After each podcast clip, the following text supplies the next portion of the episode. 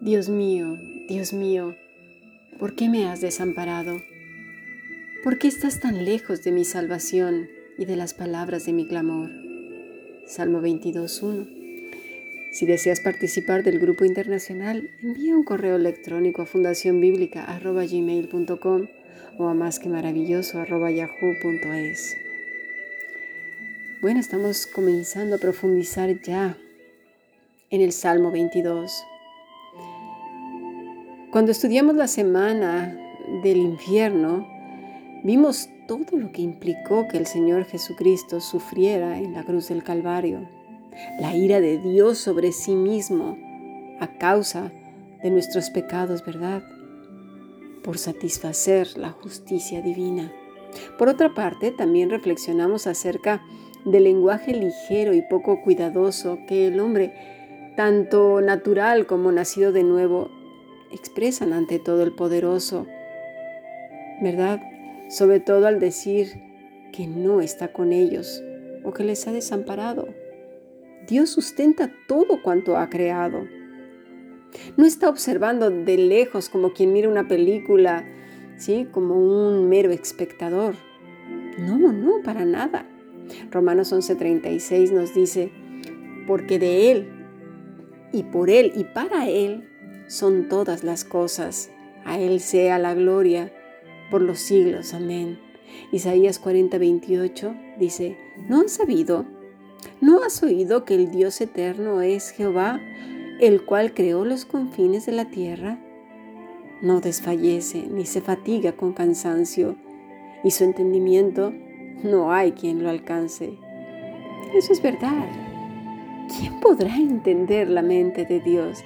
Esas gentes que someten al Señor al microscopio, ¿verdad?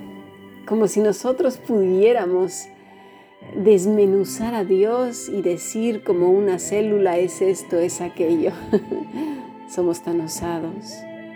Dios nos ha dejado la escritura para que podamos entender nuestra salvación por medio de nuestro Señor Jesucristo, porque de eso se habla desde Génesis hasta Apocalipsis.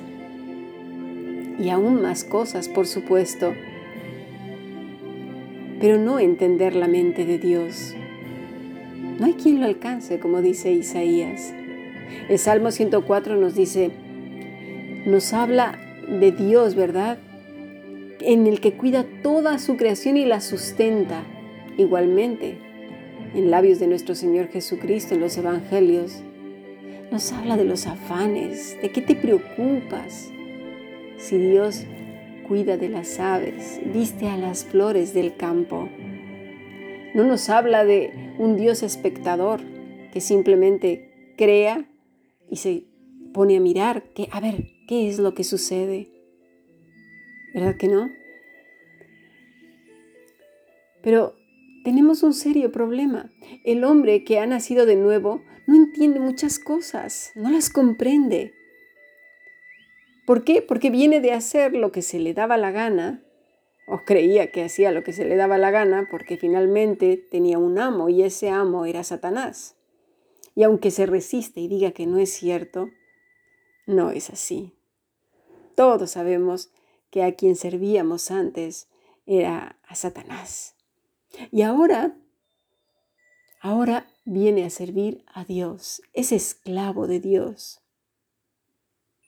el cual le dice, dame tus cargas, yo las llevo y te doy las mías. ¿Y cuáles son las del Señor? El fruto del Espíritu, sus dones. Es Cristo mismo en ti. Pero ¿qué pasa? Esto no lo entiende, necesita renovar su entendimiento. Porque cuando se le habla, por ejemplo, de la obra redentora, no puede comprender muchas cosas. Y entre ellas está la relación que hay entre Dios y el Hijo. ¿Por qué fue tan desgarrador su gemir en la cruz del Calvario? Elí, Elí, lama sabactani. En el Salmo 22, David, guiado por el Espíritu Santo, expresa ese clamor. Y aunque no había esa relación tan íntima y profunda del Hijo con el Padre, sí que existía un corazón que buscaba a Dios de continuo y lo vemos en los salmos. ¿Verdad? Ahora, vemos que si David estaba sintiendo el peso de la soledad y el abandono de Dios, y era un reclamo o no, ¿estaba realmente David reclamándole a, a Dios? Bueno, la primera expresión es Él, la forma corta de Ayil, que quiere decir todopoderoso, el fuerte, la fortaleza, que es el Dios todopoderoso. Dice una afirmación, no una negación. Otra expresión es shakhar,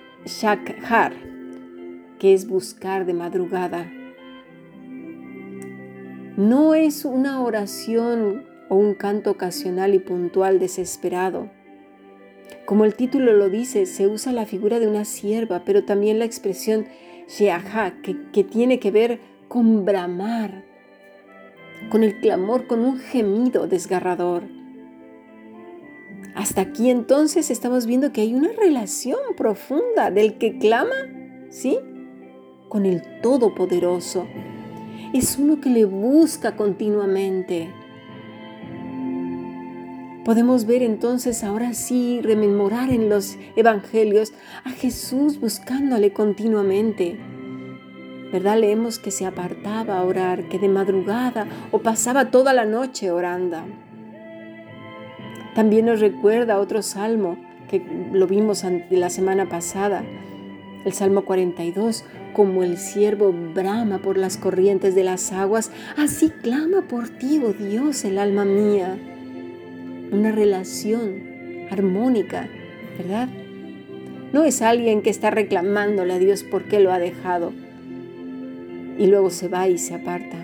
No, al contrario, es una afirmación. Ya lo iremos viendo ahora más adelante. Estamos hablando de una relación continua, no algo puntual y ocasional, ¿sí? que está llevado así por el momento de, desesperación, de la situación que se ha salido de control, ¿verdad? O que lo toma por sorpresa. Nada de eso. Puesto que en la expresión Él, ¿sí? Sabe que es su Dios, el Todopoderoso, es una afirmación. Usa una palabra que lo, ah, vamos a exponer también a lo largo del día, que es dabar que se refiere a la dependencia. ¿Sí? Pensamiento, provisión. Es, un es una mente, perdón, que depende del Todopoderoso. ¡Qué maravilla! Fuera que nuestro pensamiento dependiera del Altísimo, de día y de noche, bebiendo de la vida verdadera, como lo dice nuestro Señor Jesucristo en el Evangelio según San Juan y lo leemos de manera repetida desde el capítulo 14 al 17.